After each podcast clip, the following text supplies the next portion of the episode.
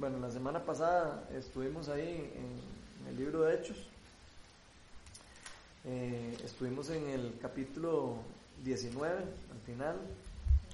Ahí estuvimos viendo cómo Pablo en Éfeso estuvo metido en disturbios, cómo eh, tuvo que salir de ahí, cómo eh, una multitud que quería agarrar a Pablo y lograron agarrar a dos de sus amigos, a Gallo y a Aristar que eran compañeros de, viaje de Pablo. Eh, Pablo trató de ayudarlos, él trató de entregar la vida por ellos, pero no se lo permitieron los amigos de él.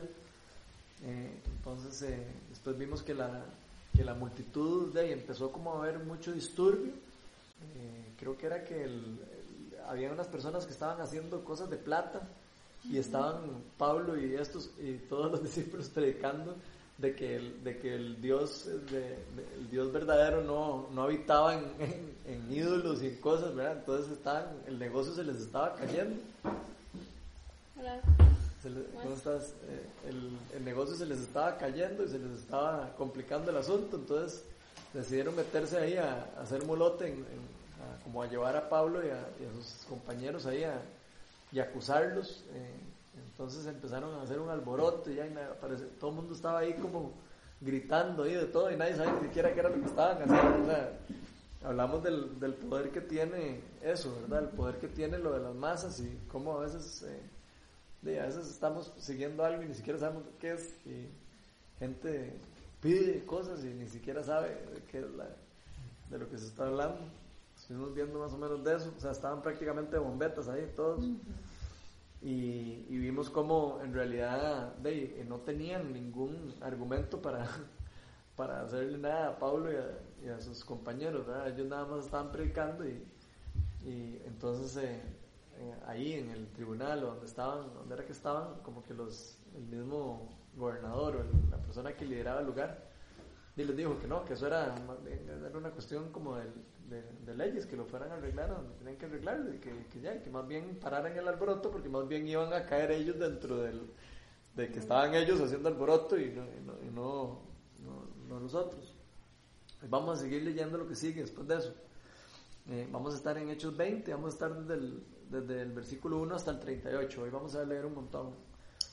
Entonces, ¿quién lo quiere leer? Yo, sí, no quiero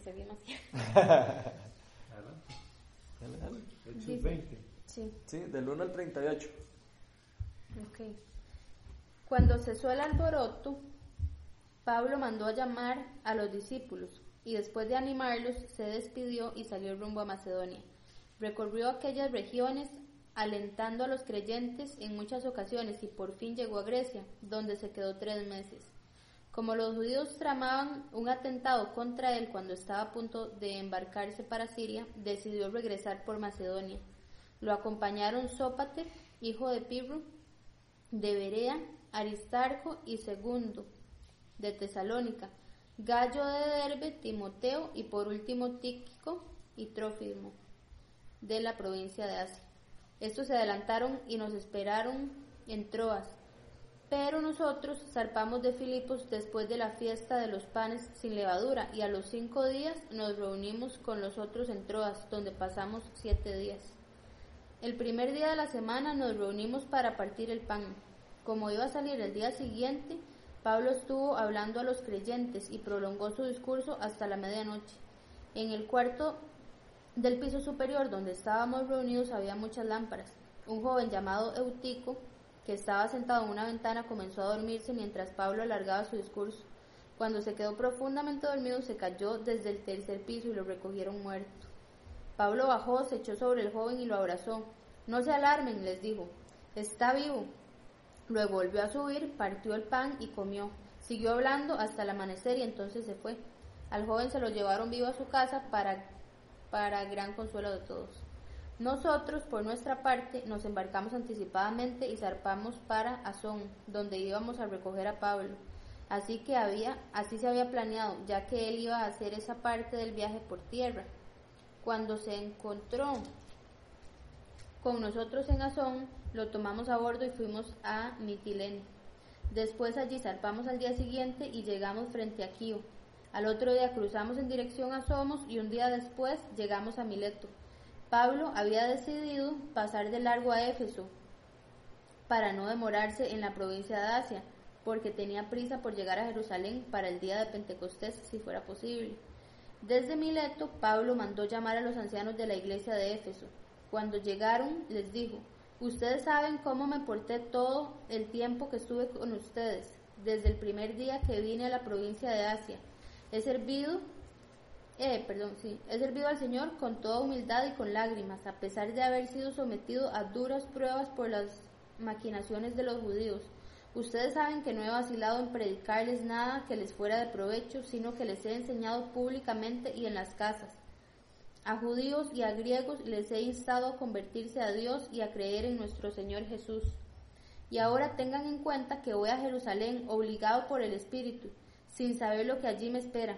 Lo único que sé es que en todas las ciudades del Espíritu Santo me asegura que me esperan prisiones y sufrimientos. Sin embargo, considero que mi vida carece de valor para mí mismo, con tal de que termine mi carrera y lleve a cabo el servicio que me ha encomendado el Señor Jesús, que es el de dar testimonio del Evangelio de la gracia de Dios. Escuchen, yo sé que ninguno de ustedes, entre quienes he andado predicando el reino de Dios, volverá a verme. Por tanto, hoy les declaro que soy inocente de la sangre de todos, porque sin vacilar les he proclamado todo el propósito de Dios. Tengan cuidado de sí mismos y de todo el rebaño sobre el cual el Espíritu Santo los ha puesto como obispos para pastorear la iglesia de Dios que Él adquirió con su propia sangre. Sé que después de mi partida entrarán en medio de ustedes lobos feroces que procurarán acabar con el rebaño. Aún de entre ustedes mismos se levantarán algunos que enseñarán falsedades para arrastrar a los discípulos que los sigan. Así que estén alerta Recuerden que día y noche durante tres años no he dejado de amonestar con lágrimas a cada uno en particular. Ahora los encomiendo a Dios y al mensaje de su gracia, mensaje que tiene poder para edificarlos y darles la herencia y darles herencia entre todos los santificados. No he codiciado ni la plata, ni el oro, ni la ropa de nadie. Ustedes mismos saben bien que estas manos se han ocupado de mis propias necesidades y de las de mis compañeros. Con mi ejemplo, les he demostrado que es preciso trabajar duro para ayudar a los necesitados, recordando las palabras del Señor Jesús, hay más dicha en dar que en recibir. Después de decir esto, Pablo se puso de rodillas con todos ellos y oró. Todos lloraban inconsoladamente mientras, inconsolablemente, perdón, mientras, los mientras lo abrazaban y lo besaban. Lo que más triste, lo que más los entristecía era su declaración de que ellos no volverían a verlo. Luego lo acompañaron hasta el parque.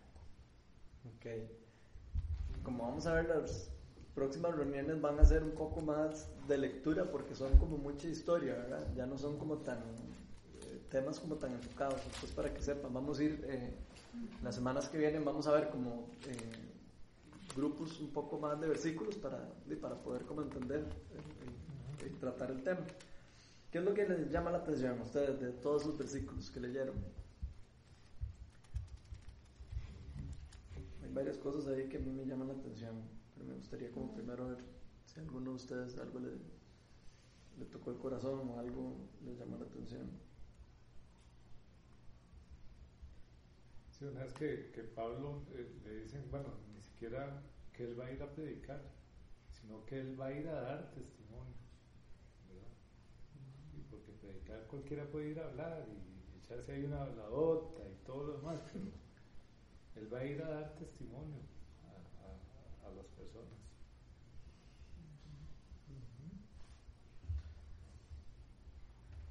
¿Qué otra cosa me llama la atención?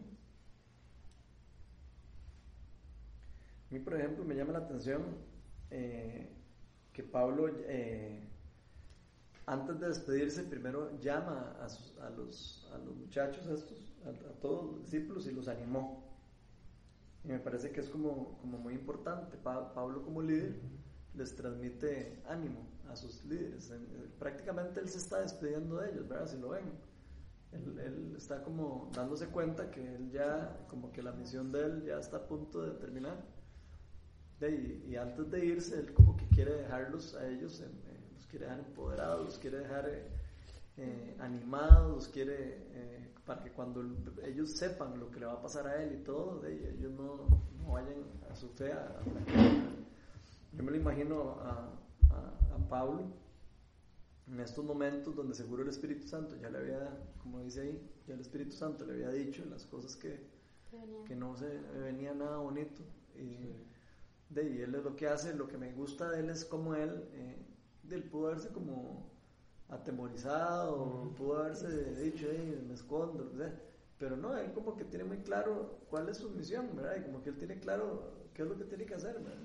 Y, veo como... Claro que iba a ir a sufrir mucho. Ajá, y aún así lo hecho para atrás.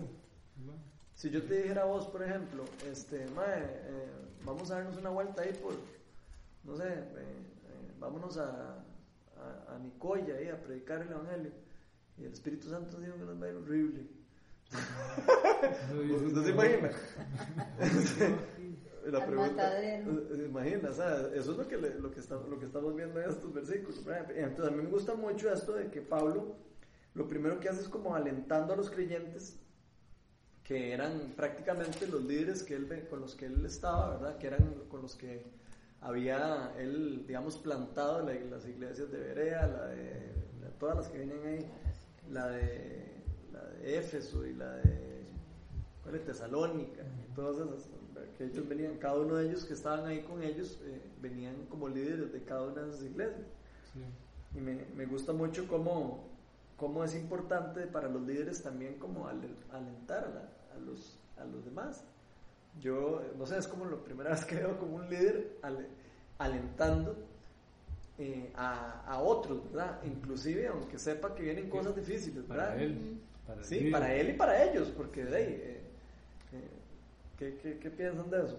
Sí, no, es muy chiva, pero y, y también que pese a eso, la otra vez y la unción del Espíritu Santo, ¿verdad? Que aunque sabían que venían momentos difíciles, es muy lindo eso y cuando nos pasa a todos que no podemos parar de llorar, por ejemplo, ¿verdad? Que dice, ¿no? Y no podían parar de llorar, o sea, me imagino que ese toque, el Espíritu Santo ahí era con toda la carga y, muy chiva. y, y, aunque sabían que iban prácticamente ahí para el matadero, sí sí, sí estaban muy ungidos y, la presencia del Espíritu Santo era muy fuerte en ese momento. Ahí. Entonces, eh, creo que eso le ayudó mucho a, a, a, Pablo para darle toda esa tranquilidad y todo, definitivamente que, que, que así fue. Sí, a, mí me llama la atención también, de alguna manera como que siempre que, que, van a pasar como cosas así, en realidad suelen no mencionarse, más bien la gente es como, ¿verdad? Mejor ni les cuento porque después se van como a asustar y que les va a parecer raro, ¿verdad? O sea, cuando es como una mala noticia, de alguna manera, o sea, la gente evita compartirlo, es como mejor mejor que ellos sigan tranquilos, nada más les digo que, todo bien, que se acuerden de esto y el otro, pero Pablo como que va y les dice, ¿verdad? O sea, sepan que, que sí, yo sé que viene como un tiempo duro, pero acuérdense que yo he estado en esto y en esto y como que los ponen alerta, o sea, sí les informa de todo. Es como muy abierto en ese sentido. Entonces ahí es donde, donde Pablo los alienta, ¿verdad? Como diciéndole, yo digo, voy a pasar por esto, pero acuérdense que todo bien, ¿verdad? Tienen que estar cuidado, darle en alerta y todo. O sea, como en grupo se ve como se apadrinan y como... Sí, qué lindo. Ahora que estás mencionando eso, mira que se me acaba de venir a la mente, eso no lo tengo ni apuntado aquí. Me acuerdo cuando, cuando Jesús convierte a, Pablo en cristiano, él le dice, y yo le, y yo le haré saber a él lo que él tendrá que padecer por mi nombre. No sé si se acuerdan de eso. Ahora se me vino, ¿sí? Ahora que estabas hablando de eso. Pablo sabía, seguro se acordaba de eso, seguro se acordó de eso, de, cuando Jesús le dijo que él iba a tener que padecer por el nombre de él. Hasta se me para el pelo porque no, no lo había visto. Y fue ahora que ahora estás hablando de eso que se me vino. Y, que sí, a mí me encanta eso que dice Mao porque me parece que a veces a, los líderes les hace falta también como alentar a las personas, ¿verdad? Digamos, a veces no todos los líderes, eh, no todas las personas que tenemos abajo, digamos, o que les estamos enseñando, a veces se sienten que no, que no están haciendo las cosas bien o que no pueden, o que no están, eh, eh, no, no, se sienten suficientes y, no sé, yo lo que veo aquí en Pablo es, sí, él era fuerte con ellos, ¿verdad? Les decía, ustedes tienen que seguir, ¿verdad? Pero aquí vemos a un Pablo que los está alentando, que los está animando, digamos, alentar y animar es prácticamente que un sinónimo. Y, y, me gusta eso porque eso es como, como, ahí yo lo busqué en el diccionario, dice que es como estimular o intensificar una cosa, especialmente un sentimiento o una actitud activa. Entonces, me parece demasiado lindo porque también es como infundir ánimo o energía en una persona para que persiga la lucha. Entonces, él lo que, está diciendo, lo que, les, lo que les está haciendo es como dejándolos cargaditos, ¿verdad? Como diciéndoles, vean, yo me voy, pero es que lo que, lo que sigue para mí es el plan de Dios. O sea, y cada uno tiene que saber cuál es el plan de Dios en, su vida y, tiene que seguirlo. Y no hay que tener miedo para eso. Me hace gracia también donde dice que el Espíritu Santo me obliga, que dice en, las otras versiones o en el original, que me hace demasiada gracia, aquí dice en el 22, dice, y ahora tengan en cuenta que voy a Jerusalén obligado por el Espíritu. Yo me imagino que esa palabra, yo no la busqué en hebreo, en griego, perdón porque estaría en griego porque es el Nuevo Testamento, pero eh, me imagino que esa palabra eh, debe significar como me empujó o me, me, llevó, como que me llevó casi que la fuerza, o sea, no, no, no, creo que sea como, no como obligado, sino como debe ser como, sí, como, que, como me, me, estaba, me estaba como llevando, me está no, pero también como, él tratando de decir, como no es que voy por puro placer, sino que el Espíritu Santo realmente me dijo y de, ahí, ¿verdad? bueno, ahí tiene que ver como la obediencia, ¿verdad? El Espíritu, que cuando sentimos eso, nosotros lo sentimos y entonces como que mejor lo hago, ¿verdad? Como él dice. Y vean lo que dice esta versión, pues yo anda por ahí más bien, porque dice, ahora he aquí, ligado yo en espíritu, voy a Jerusalén sin saber lo que allá me, me ha de Sí, yo creo que es más de traducción, ese como que obligado no. Sí, eso debe ser más. Como que no traducción. No. Pero eh, podríamos después más adelante buscar el verdadero significado de esa palabra. Sí, porque aquí, por ejemplo, yo, no, tengo, pero igual, digamos, yo aquí tengo un comentario de eso. Dice, obligado por el espíritu, podría ser traducido y llevado de manera irresistible. Exacto. Sí, sí, sí que lo tenía apuntado. Sí, no me refería, digamos, como que, ¿verdad? Como que es que lo llevan atado a manos, pero lo que me refiero es que, que me hace gracia porque sí él lo dice de una manera como muy imperativa, o sea, como de, esto tiene que ser, ajá. o sea, que no puedo decir que no. No es como que yo diga, ay, no, mejor no, sino, y que, que también va asociado a esa parte de la obediencia, que es un poco como él lo siente y es como, no puedo, digamos, negarme porque yo sé que tengo que hacer Sí, pero eso es parte de nuestra vida. Muchas veces las cosas que el Espíritu Santo nos dice nos, no, nos, no son agradables a nuestra carne. Exacto. Tan simple como eso, ¿verdad? Sí. Eh, entonces, pero si confiamos en Él y, estamos sumergidos en oración y de todo, decimos, sí, no, a mí no me gusta, pero es como Él dice. Porque si voy donde yo quiero, de ahí no y, qué bonito después de cuando pasa toda esa turbulencia y todo que se da cuenta uno tenía un propósito. Sí claro que la cosa no era como la veía ahí.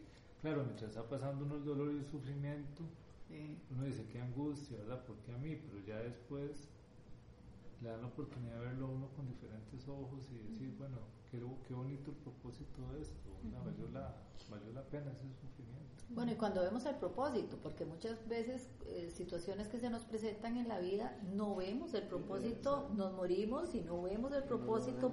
Y Pero por cabezones. No tal vez por cabezones, tal vez el Señor no, no lo... Pues es su voluntad y la tenemos que aceptar, ¿verdad? Este no encontramos como la comba al palo. Y, tal vez, nosotros no lo podamos ver, pero, alguien más lo va a ver. Pero alguien más la ve, ¿verdad? Alguien más lo ve o este o seguir adelante, porque la meta de nosotros es la vida eterna, punto.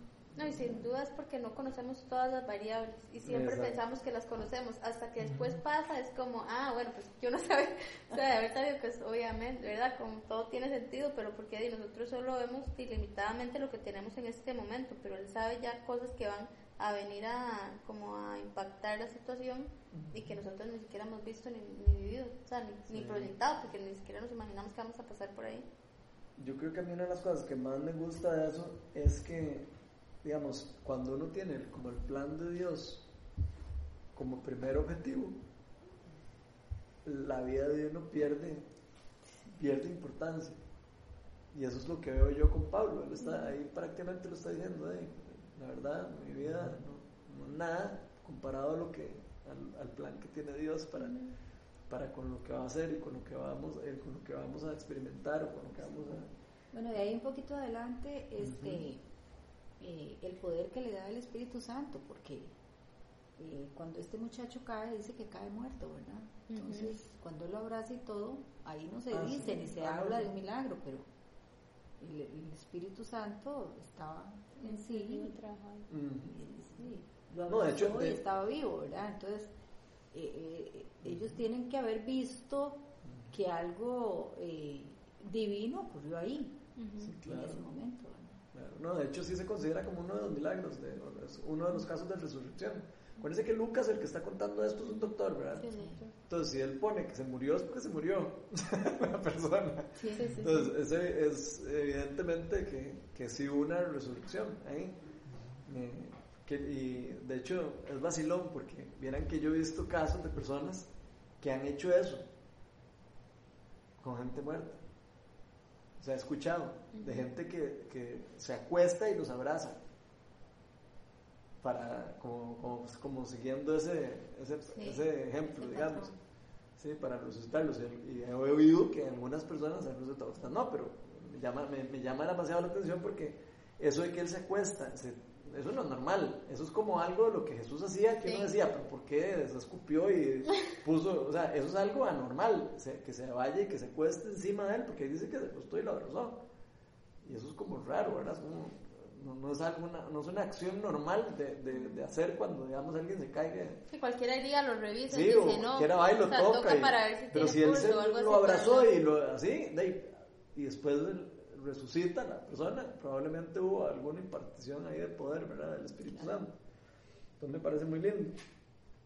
A mí me encanta eso de que, de que Pablo como que, de, inclusive aunque supiera todo eso, eh, de echa para adelante, cumple su misión, pero lo que más me llama la atención es cómo él les plan, cómo les enseña a él el ejemplo a los, a los discípulos. O sea, cómo él eh, les da su ejemplo a ellos y les dice, "Ah, ustedes hagan lo mismo. En esos tres años lo que él ha hecho. Ajá, que exacta- concreta. si, si lo vemos para atrás, fue la forma en como Jesús discipuló a los, a los discípulos de él.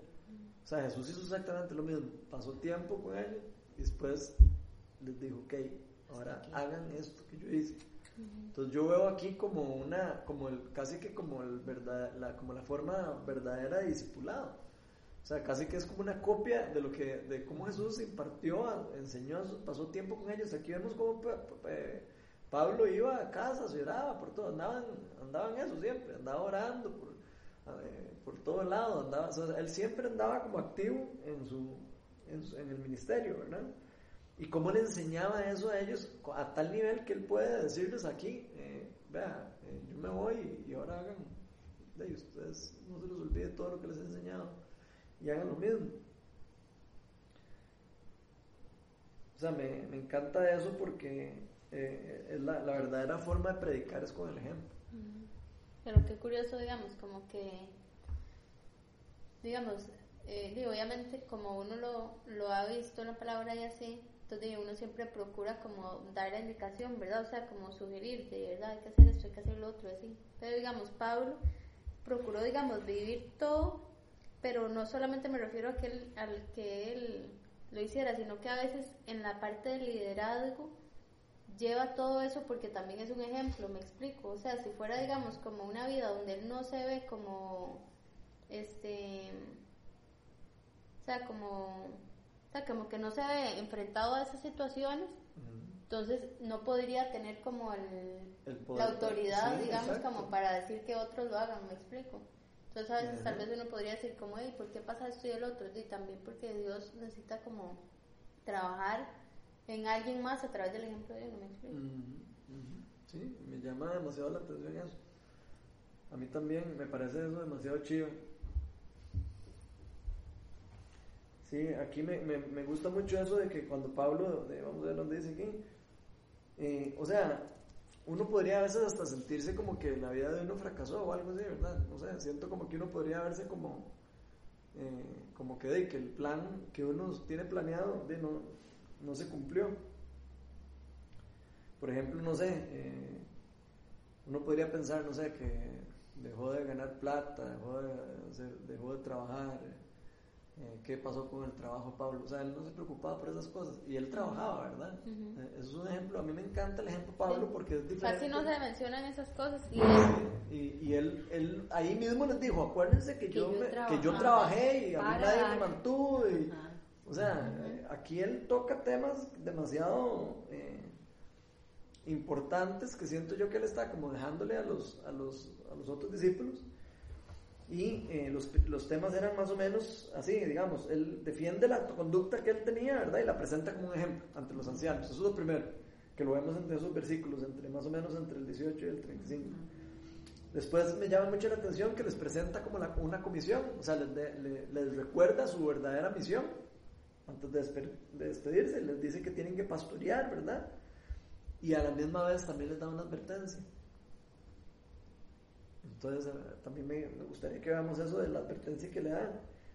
Que los versículos de los 28 al 30, leamos esos versículos.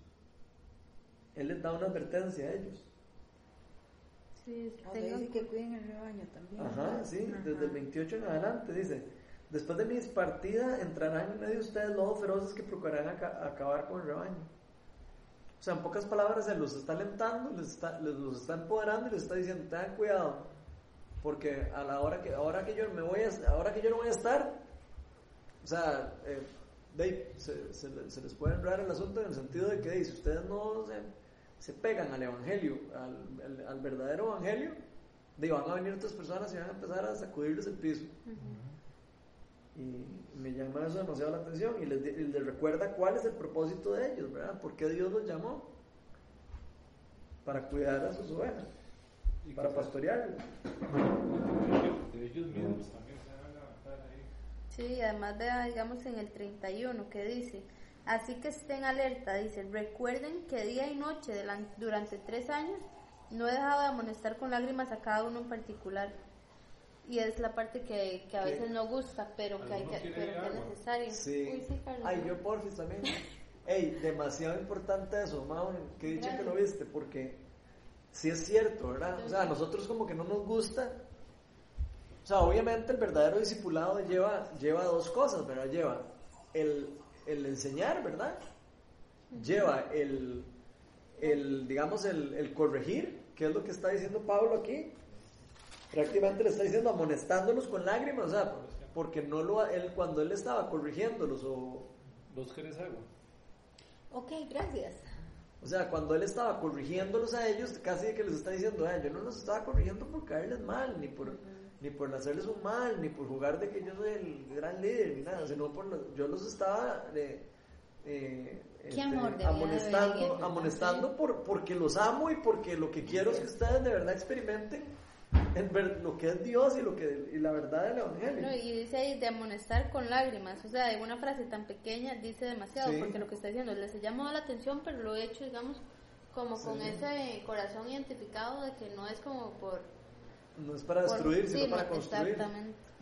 Y me imagino que con lágrimas también, yo ad- aduzco, ¿verdad? Obviamente eso no lo dice ahí, pero yo aduzco que probablemente a veces no le hacían caso. A veces él recomendaba cosas y, y después veía que no le hacían caso. Entonces, de- de- también me imagino que eso es a lo que él se refiere, a amonestar con, la, con lágrimas, ¿verdad? Porque, ah, charita, ¿verdad? Como diría uno, ¿verdad? Eso dicho, aquí inventó eso. Ah, ¿Quién charita. De uno, eh, eh, no sé, yo me imagino a Pablo enseñándole a los discípulos algo y después viéndolos, eh, de no haciendo, no, no siguiendo Como lo que cuando uno les reprende a un hijo, que por más que le duela, Sí. hay que reprenderlo. Y que a veces no hacen caso. Y uno, ay, güey, puña, si entendieran, ¿verdad? Si entendieran de que lo, de que, lo que Pero le él estoy diciendo es para el bien. No, pero es que me gusta demasiado eso, porque dice día y noche durante tres años, o sea, como diciendo, es que yo veo que esa parte es importante y a veces como que, porque obviamente hay como un límite donde uno trata de no juzgar, pero el no juzgar no significa que a veces no hayan hechos que sean necesarios como mencionar. Y me parece chido porque Pablo di- dice que él lo hacía. Me explico, o sea, como, no sé, o sea, esas cosas como que a veces mantenemos como distancia y no nos acercamos como a decirle a alguien, mira tal cosa, no. Sí, Y es responsabilidad de nosotros como líderes. O sea, eso es, eso es parte de lo que el Señor nos enseñó. A, a ayudar a otras personas a cargar sus cargas, a ayudarles a, a volverlas a enderezar, a volverlas a meter en el camino. Y qué lindo eso, ¿verdad? Qué lindo tener el corazón uno de, de poder recibir el, esa llamada de atención de cualquier persona, ¿verdad? De, cual, de cualquier persona que le diga, no, no, está bien esto, o, o estás, estás, haciendo esto mal.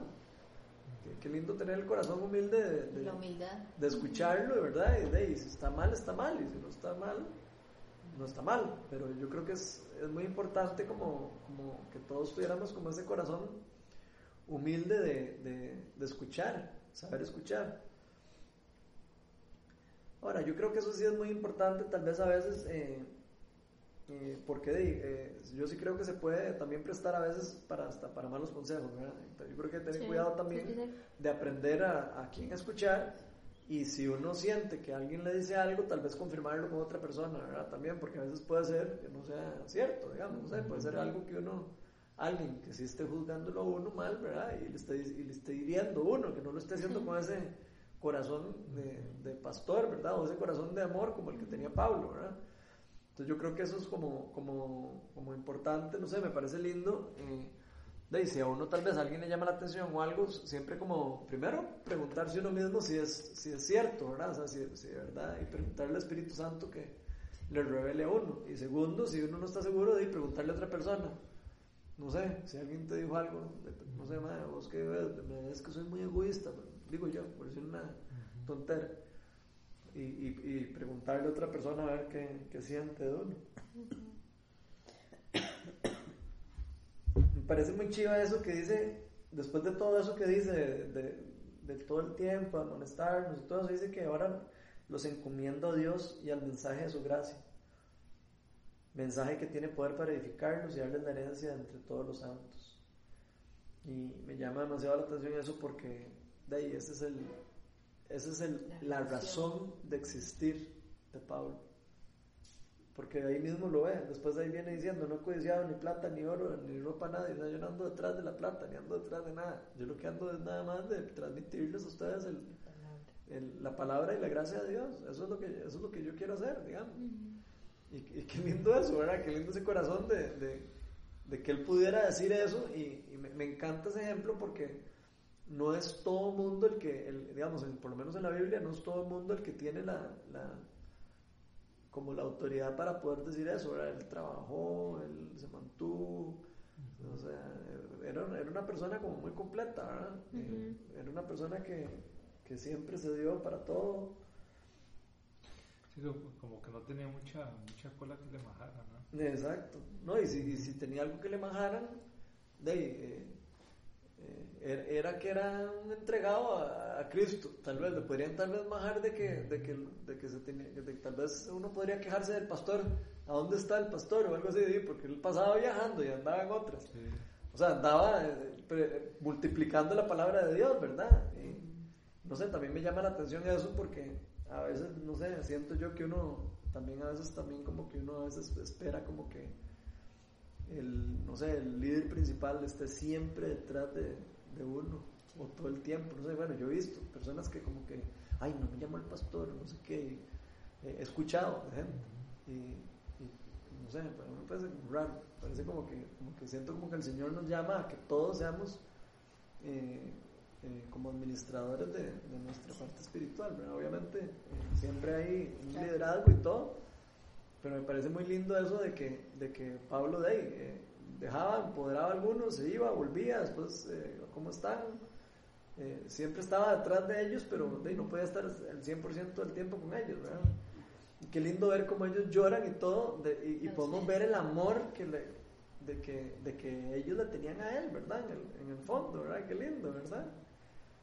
Eso me parece demasiado chido. Y luego como les, le recalca que él trabajaba para ayudar a los demás. Ajá, eso también me llama la atención. Y que después dice, como dice el Señor, que es mejor Ok, recibir. Hay, hay algo interesante, porque eh, ahí podemos, eh, déjenme ver si encuentro ese comentario por aquí, porque yo lo tenía apuntado, eso me parece importante. Ese comentario que dice, ahí está. Esas palabras no están registradas, esas palabras de Jesús, esas. ¿Cuáles, cuáles? Como que leyendo. Que es y- mejor dar que recibir. Esas palabras, Ah, sí. esas palabras que dice, diga, como bien decía eso, esas palabras no están registradas. Entonces, a mí lo que me gusta de eso, eh, y eso es parte de lo chiva, de lo que quería como resaltarles de eso, uno lee eso y uno, ah, sí, de fijo, eso lo dijo. Sí, de fijo lo dijo, pero no está registrado en, Sí. en el canon, o sea, no está registrado en, en- en la Biblia. Sí, solo Y, lo dice él. y me parece muy chido porque Juan 21-25 dice Dice. Que hay muchas cosas que no están escritas en la palabra de Dios que pasaron. Y que Ah, Jesús sí. hizo y que Jesús dijo y que, y que son tantas que, de que, no, todo. que no podría, no, no, no abrir un libro para poder meter todas las cosas. Entonces eso me parece demasiado lindo. Claro, imagínense que de cuando a los que discipuló todo lo que pasó ahí. Eso es, Sí. Lo que pasa es que Jesús los ya- estaba discipulando, toda la vez- vivencia personal que ellos vivieron, ¿verdad? Eso es, Y es que hay cosas, digamos, que, que se dicen de muchas maneras y tal vez nunca se, se registró de esa manera, como es mejor esto que esto, pero se refleja en todo lo que él dice. O sea, siempre cuando él dice, pongan primero a los demás, ¿verdad? Este, ayuden, den, ta, ta, ta, es por, digamos, o sea, está como esa consecuencia atrás de que siempre vamos a recibir mayor bendición, pero no queda registrado de esa manera, solo él es el que lo el que lo menciona, pero no va en contra, o sea, lo que voy es que no va en Ah, contra no, de todo. jamás, ¿me jamás va en contra de No, eso. no, pero me jamás. entiendes, o sea, como que eso mismo se amarra a como muchas cosas. Y a lo que hacía Jesús, ¿verdad? También, como él siempre, de, a- él decía, yo no vine a, ser servido, vine a servir. O sea, todo se, se, se cierra con lo que Jesús enseñaba. Son demasiado lindo. ¿Qué otra cosa les llama la atención? Yo me iba a devolver al 20, creo. Que dice, ustedes saben que no he vacilado en predicarles nada que les fuera de provecho, sino que les he enseñado públicamente en las casas. A los judíos y a los griegos he instado a convertirse a Dios y a creer en nuestro Señor. Nada más como para destacar esa parte, ¿verdad? O sea, que él dice que él no ha vacilado y como a veces uno se pierde tal vez de poder predicar algo bueno y tal vez como que uno dice, no, ¿verdad? Como tal vez no, ¿por qué? ¿Por qué decirlo? ¿Por qué no? importante. Sí, no, no, no es importante, sino Dios lo en verdad lo haría de tal manera o así. Pero me hace gracia porque Pablo o sea, yo no he vacilado en hacerlo. O sea, cada vez que él tenía la oportunidad probablemente de agarrar y predicarles lo hacía, Bueno, sin duda. ve si es él, está tranquilo Ujú. con lo que él ha hecho, que él dice, estoy libre de, de- de De toda sangre. sangre. O sea, estoy Ajá. libre de eso. Porque yo hice todo lo que, lo que sentí que de Dios. O sea, no- yo no, no me arrepiento ni un minuto de, de, de todas las cosas que yo hice, ¿verdad? Y me parece demasiado poderoso porque sí, yo, digamos, yo en mi vida sí paso siempre pensando a veces como, güey, puña, yo he predicado. ¿verdad? O sea, uno, pasa como muy en otras, ¿verdad? Sí, sí, sí. Como eso, digo yo, o sea, como que a veces uno dice, no, o sea, que tal vez uno pueda decir algo que uno sabe que va a ser bueno, pero tal vez uno se lo guarda. Sí, o por vergüenza, o por, Sí, o no sé, o por, hasta motivo, por pereza. Vez, sí, tal vez porque uno dice, sí, sí. Entonces nada más lo veo eso, como, o sea, como que es este de alguna manera motivador para uno pensar que sí, o sea, que hay que hacerlo, o sea, bueno, no motivador, sino como de agarrar ese impulso y decir, pues ya no, no hay que, que guardarse nada, ¿verdad? O sea, de verdad que todo lo que pueda ser de provecho para alguien hay que, que dejarlo salir.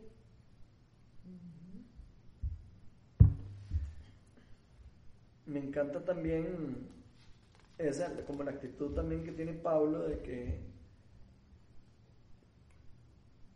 o sea, que él estaba como contento con, con, No, con todo, o sea, con, estaba contento en lo bueno, estaba contento en lo malo, lo apedraron, lo, casi lo mataron y, y él siempre como que estaba contento, o sea, él siempre como que estaba con mucha energía y con muchas ganas de seguir haciendo lo que Dios le estaba haciendo, inclusive hasta, hasta se cree que él estuvo enfermo también, ¿verdad? En alguna parte donde dice que había como, tenía como una espina y no sé qué, y que había orado al Señor para que se le quitara tres veces. Muchas personas creen que eso puede haber sido una enfermedad en los ojos o alguna enfermedad que él tenía y que el Señor simplemente no se la quiso quitar por algún motivo. Él, él ahí menciona que tal vez para mantenerlo humilde, ¿verdad? O no sé. Pero, pero me parece muy lindo eso de que, de que él siempre estaba como en una actitud de, de adoración, en una actitud de, ok, me, me toca ir ahora a Jerusalén. Inclusive cuando se despidió de ellos, Sí. dice que se despidió, oró, se, se arrodilló. Se arrodilló, Sí, se arrodilló y oró. Se arrodilló y- Sí. Sí, yo creo que a veces esto me llama a mí la atención de si yo estoy a veces feliz y contento con todo lo que yo tengo. porque de ella, uno, uno, digamos, a veces uno no, no está feliz uno con todo lo que uno tiene. O, uno, o a veces uno, no sé, pasa algo y uno ya está triste, ya, ya se me cayó el mundo. Y, y, son cosas como que a veces tal vez le damos más importancia a la cuenta, ¿verdad? Sin, sin ver como el, las cosas que son de verdad importantes. ¿verdad? Pablo veo que sí tenía como muy claro la visión de qué era. qué era lo que de verdad era importante y qué era lo que no. Eh, ahí decía, a veces pasé de hambre, pasé, a veces estuve, estuve bien, eh, pero siempre contento estuvo como contento con lo que Dios le, le, permitió vivir y con lo que Dios tenía para él en su momento. De hecho, me hace gracia ahí en el 24 cuando dice eso, considero que mi vida carece, carece de valor para mí mismo, o sea, él lo dice demasiado claro, ¿verdad? O sea, no es que mi vida no tenga sentido, es que si la vivo para mí, no tiene sentido. No tiene sentido. Entonces tiene esa proyección de saber que si la vive para Dios va a tener, o sea, una explicación en la vida demasiado grande como para vivirla solo para Él y a veces deberíamos de pensar eso nosotros, ¿verdad? a veces preferimos vivirlo para nosotros y olvidamos que vivirla para Él tiene un propósito que va a superar completamente nuestras expectativas y lo que Él quiere hacer en Sí, eso está demasiado chido porque tiene mucho que ver con la charla, que, de, la, de, lo que vivimos el sábado, una vida con propósito, ¿verdad? O sea, ¿cuál es el propósito de nosotros y qué es lo que verdaderamente es valioso para nosotros? No, a veces nosotros no lo sabemos eso. Es como que tenemos como que descubrir lo que es. Eh, Pablo sí lo encontró. Pablo sí lo tiene claro. Y se ve el cambio que tuvo en su vida cuando encontró el propósito de su vida. Me parece demasiado lindo y, y me parece muy chiva porque todos y cada uno de nosotros tenemos un propósito dentro del plan de Dios. Para Pablo fue este, el hacer todo esto, el ir y plantar las iglesias en Éfeso, en, Tesalónica, en, en, Corinto, en todos estos lugares, y, ser un ejemplo así para que podamos nosotros estudiarlo y todo. Pero cada uno de nosotros tenemos un propósito dentro del plan de Dios para nuestra vida. Y una cosa que me encanta, que creo que fue en Willow Creek que lo vi una vez, y es que si hay algo lindo que una persona puede encontrar en la vida, es eso, es eso como el propósito de Dios para que Dios le dio a, cada uno. Y hay que descubrirlo, o sea, porque Dios nos dio dones, Dios nos dio habilidades, Dios nos dio un montón de cosas, nos da. Y a veces hasta pasamos tristes por lo que tenemos y por lo que no tenemos y no nos damos cuenta de las cosas que verdaderamente Dios nos dio por un propósito. Y a veces no estamos usando esas cosas para el propósito que Dios quiere para nosotros. Y ahí es donde está la falta tal vez de gozo y la, la falta de, de, lo que yo ando a veces sintiendo como que soy vacío o no sé, o que me hace falta como encontrar algo. No sé, eso me parece como demasiado lindo. Después me, me parece muy lindo también que, que ellos ahí se van, ellos van para, la iglesia en Jerusalén estaba pasando problemas. Eso lo podemos ver porque hay, porque hay otras cartas donde mencionan que estas personas que están aquí, que van para Jerusalén, iban con, con, con, donaciones y con una doble misión, de verdad, de ayudar a la iglesia en Jerusalén que estaba pasando por un tiempo difícil. ¿Se acuerdan que había un profeta que había profetizado que iba a venir un tiempo de hambre y todo? Bueno, esa es en la época en la que están. Eh, ¿Te acuerdas? Sí, sí. eso fue en las reuniones que lo vimos. Bueno, esto es eh, la iglesia. ¿Se acuerdan que las iglesias les habían mandado plata? Bueno, aquí con ellos les estaban mandando también plata, pero se iban todos los líderes de todas las iglesias. Entonces, demasiado chiva. Eso se puede ver en Romanos 15, 25, 26. y en 1 Corintios 16 y en 2 Corintios 8, 9. O sea, ahí se puede ver, digamos, cómo se amarra todo, todo, todas estas historias. Lo que pasa es que obviamente están contadas, digamos, en formas diferentes, ¿verdad? Y, y, me encanta ver eso de que, o sea, uno de que la iglesia, eh, las iglesias que se habían plantado en, en, toda la, en toda Asia, ¿verdad? Estaban yendo a ayudar a las de Jerusalén, o sea, estaban como siendo agradecidas con lo que se les había mandado. A ellos se les había mandado la prédica y todo, ellos tenían plata, mandaron plata de vuelta a ayudarlos a ellos. Eso me parece muy lindo, porque están como devolviendo con lo que ellos pueden, digamos. En esos momentos lo que podían era plata, bueno, plata es lo que mandaron. Eh, tal vez en algunos momentos es tiempo, entonces tiempo es lo que mandaron. Que veo que es lo que, lo que hace Pablo, ¿verdad? Pablo se invirtió como su tiempo, ¿verdad? Y su vida entera, ¿verdad? Su trabajo todas las cosas que él hacía las invirtió en el reino de Dios. Me parece demasiado lindo. Y me gusta ver a Pablo cómo está ansioso de llegarles a entregar estas ofrendas a, a, a estas personas. Eh, dice que quería llegar antes de la fiesta de Pentecostés. Pentecostés. Y, y me parece muy lindo. Parece chido eso también. Y hay una cosa que me llamó la atención también, y es que ¿Qué? dice que el primer día de la semana, dónde encontraba eso, ¿Qué decía para el eso? primer día de la semana partieron el pan. Ah, sí, eso está en el, en el 7. Eso es El primer día de la semana nos reunimos. Eso me llama la atención el porque pan. yo creo que es la primera vez en la Biblia, en el Nuevo Testamento, donde habla de que se, como de, como de recibir una eh, partición de pan un domingo en vez de un sábado. Entonces, no, no, no necesariamente significa o tiene que ser importante, pero podría ser que ya en esa época ya se, eh, fuera costumbre eh, reunirse también, no solo los sábados, también otro día. ¿verdad? En algún momento la iglesia cambió eso, ¿verdad? En algún momento. De- antes eran los sábados, que, se- que el día del sábado era el día de, reposo, y en algún momento pasó a, a domingo. entonces probablemente, no, no, yo no estoy diciendo que sea aquí, porque fue, no necesariamente puede ser, pero me llama mucho la atención que aquí podría ya haber sido una costumbre, digamos, de las primeras de estas iglesias eh, gentiles, como de hacerlo ahí por algún motivo, ¿verdad? Eh, hacerlo los sábados. Aunque podría ser también nada más que está diciendo que ellos hacían eso casi que todos los días, ¿verdad? Podría decir también que lo quieren resaltar, como para decir, vean, hasta un domingo también se juntaban a, a repartir el pan y a rep- eh, Y venía en el 6 dice que zarpamos de Filipos después de la fiesta de los panes sin levadura. ujú. ¿En qué tiempo era eso? en la Pascua. Pascua. La Pascua es esa. Mm, Acuérdense que Pentecostés es 50 días después de la Pascua. Entonces están en esa época, ¿verdad? O sea, a la Pascua no pudieron llegar. Es lo que nos dicen. Entonces, lo que me, me llama poderosamente la atención es que aunque ellos no pudieron ir a la Pascua, Lo hacen. ellos lo hicieron allá, a donde estaban. Y eso me, parecía- me parece demasiado lindo. La- Porque La Pascua duraba solo un día, el día de Nisan. Pero seguían siete días. O sea, el, el día, el, el habían que 15, comer pan. el 15 del- de Nisan era el día de, la, de que se comían el cor- de que mataban al cordero y todo. Pero digamos, la Pascua era una fiesta de siete días. eh, Por eso se llama la, el- la- la fiesta de sí, pero panes y si estuvieron o no. No, en, Estos en se esa. adelantaron y nos esperaron en Troas. sí, es- en esa no pudieron llegar. Porque ¿Quiénes fueron los que se adelantaron? Es que se me olvidó, me acompañaron. Devolvámonos para ver esa parte. Pero estoy casi seguro que ninguno Pero pudo no estar en la Pascua, sino que la compartieron ahí.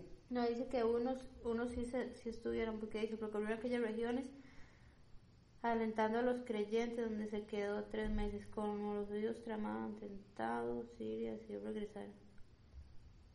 Contra él, cuando estaba a punto de embarcarse para Siria, decidió regresar por Macedonia. Lo acompañaron Sópater, hijo de Pirro, de Berea, Aristarco, todos ellos lo acompañaron. No, pero es lo que dice aquí, pero eh, al inicio en el 4, es que está en el 4 y en el 6 de eso. Sí. Dice que estaban Aristarco y todos ahí juntos, en la estaban en Asia, ¿verdad? Dice ahí.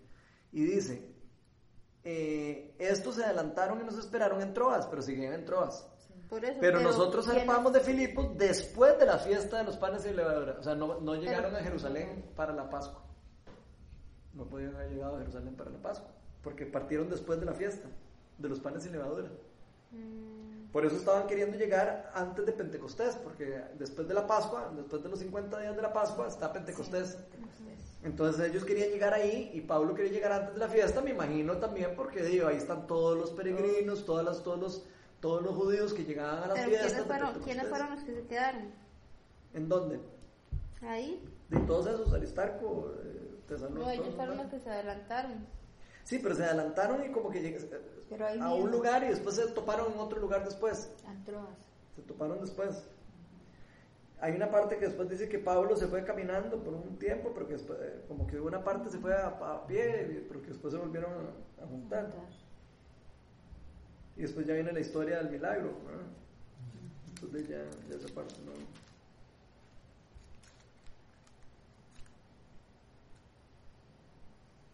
¿Qué otra cosa le llama la atención?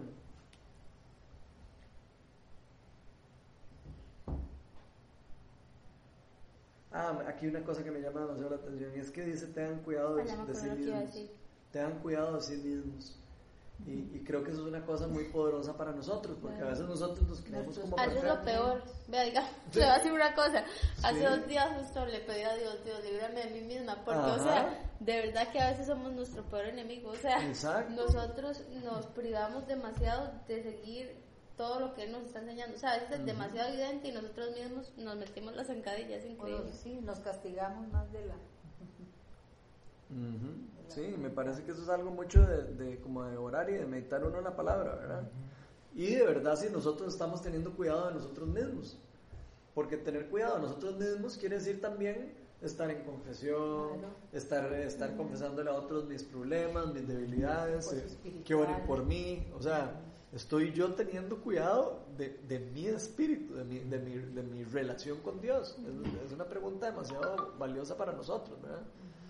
Y creo que por lo menos aquí nosotros deberíamos de, preocuparnos por, por eso, o sea, deberíamos de preocuparnos de, de- de poder contar, porque eso es un lugar seguro, digamos, para, para eso, es un lugar donde podamos nosotros abrir nuestro corazón y que oren por nosotros y contar nuestras debilidades, contar nuestras, no sé, me parece demasiado lindo. Y otra cosa que me encanta, tal vez ya como para terminar, ¿Sabes? Antes de que termine. Ah, bueno, ¿tenías No, otra cosa? Sí o no, es un, un detallillo. No, no, Pero dale, es que me gusta, me gusta en el 7 esto que dice Pablo estuvo hablando a los creyentes y prolongó su discurso hasta la medianoche. Ah, o sea, me hace gracia porque, digamos, rompe como el protocolo, ¿verdad? O sea, no fue que nada más hizo la reunión y ya agarró y se fue, sino que, o sea, se quedó hablando y se les fue. O sea, se Agarró quedaron hasta la medianoche. ¿Ah? Agarró el churuco. Sí, sí, sí, pero me, me encanta porque realmente estaban disfrutando ese tiempo, me explico, o sea, ellos estaban ahí, se quedaron, o sea, no fue como que estaban ahí, asistieron por compromiso, sino que di, se les fue, se les fue. Pero a mí hay algo que me llama a mí poderosamente la atención. ¿Qué? Y es, ¿cuándo hemos visto a un pastor hacer eso?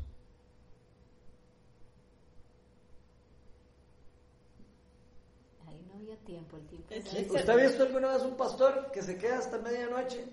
Así, orando por alguien. eh, Sí, sí lo, he- sí lo he visto, Yo lo pero, a nivel, pero a nivel más como, como de grupo así, o sea, no, no digamos como en un día así normal, Ajá.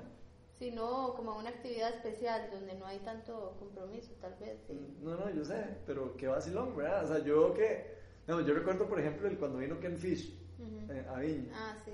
Ese mae se quedaba orando ahí hasta la Hasta una de la mañana. sí, O sea, y, no, y no, empezaba a las seis y a la, a la una y media, mae, había gente seguía orando. Ese es el corazón que yo estoy viendo aquí. Y entonces yo, me hago, yo a veces me hago esa pregunta, yo, pues, coña, de verdad nosotros estamos entregando la vida así como, como, como Pablo. Ve tan, ve tan, tan es así que Lucas dice, estaban muchas lámparas y yo no se quedó dormido. O sea, porque fue, era tanto lo que él seguro estaba Ajá. que de, hablando ellos, no quería desperdiciar ni un segundo del, del, del poco tiempo que iba a estar Exacto, con y ellos. él ¿verdad? sabía exacto que ya necesitaba. Y les dio todo el tiempo de él, o sea, les dio todo el tiempo de él. Sí, ni siquiera fue como que dijo, no, voy a descansar porque digo, voy para allá. Exacto, sí. cualquiera hubiera Sí, cualquier "Ah, otro no, hubiera dicho, bueno, con mae, ellos". lo- los veo mañana porque tengo el viaje para Jerusalén, mae. Exacto. O sea, no, no sé, yo veo en, esta, en estos ejemplos, yo como un- una mentalidad diferente. Entrega. Es una- es una mentalidad de entrega total. Que me parece demasiado lindo y que, que chiva que nosotros pudiéramos de verdad llegar a eso. O sea, a mí me encantaría, de verdad. Es algo que yo, yo añoro, llegar a tener ese corazón. Un corazón dispuesto. Sí. Ya se me olvidó lo que iba a decir yo. Ay, ¿Te no, acuerdas pero- que iba a decir algo? Ya Sí, se me olvidó. iba a decir algo para... para cerrar. Algo iba a decir para cerrar. Y no, eh, tal vez eso también, no se me olvidó, pero bueno, eso me, me llama mucho también la atención, eso de que Pablo pasó con ellos todo ese rato y todo, porque esa es la verdadera comunidad. Esa es la verdadera comunidad. Cuando, cuando de verdad nos acompañamos y en los tiempos difíciles y todo, y cuando de verdad estamos ahí, damos todo por todos, y cuando, cuando sacamos tiempo. Eh, a veces, no sé, yo siento que a veces el, a veces valoramos mucho, obviamente todo el mundo valora mucho el tiempo de uno, pero si uno se pone a pensar, uno, uno siempre tiene tiempo, uno siempre puede sacar tiempo, siempre. Sí, porque uno lo hace. Lo que pasa es que es la forma en que uno prioriza. Exacto, todo está en la prioridad en la que uno quiera poner las cosas, ¿verdad? Me llama demasiado la atención eso. Sí. Y esa, esa separación de Pablo, ¿verdad? Si hubiera sido una, una separación egoísta, ¿verdad? Pensando en sí mismo, hubiera sido una separación muy dolorosa para todos. Pero esa separación de él, con ese corazón dispuesto, él fue una separación muy linda. Fue, Claro, si- se si imagina ahí. si De hubiera sí, sido- es que yo, yo siempre me imagino, es más llorando ahí, llorando en el piso. O sea, se les está yendo la persona que discipuló. él, hubiera sido súper doloroso para todos, ¿verdad? Pero no fue así. Qué lindo, ¿verdad? Ya, ya, si si- si Sí, nos sí, ponemos a imaginar bien el, el evento, digamos, debe haber sido algo muy lindo eso, ¿verdad? Debe haber sido algo como... Yo me imagino que el Espíritu Santo, así como decías, el Espíritu Santo seguro estaba así, ahí, que se rebalsaba. Eh, seguro lloraban y anhelaban y se acordaban de las cosas que él les enseñaba y, y, y me imagino que él también, de, de alguna manera también se, se ponía como a- alegre también de saber de que él había dado todo por ellos, ¿verdad? Que él había hecho todo lo posible. Y, y qué lindo lo que vamos a ver. Ahora, más adelante, vamos a ver lo que, de lo que pasa, ¿verdad? Y, lo- y todo esto que el Espíritu Santo que le estaba diciendo a Pablo que iba a pasar, ¿de qué era? De lo que le esperaba, y qué era lo que, de todo lo que, lo que iba a pasar. Entonces, no sé, pues, próximas reuniones vamos a, a, a estar explorando. Ya estamos llegando casi al final del libro de Hechos de los Apóstoles, ya estamos por el capítulo 20. La próxima semana vamos a estar en el 21. Este. Y de ahí son 28. Entonces, eh, ya nos quedan como pocas reuniones para el libro de Hechos.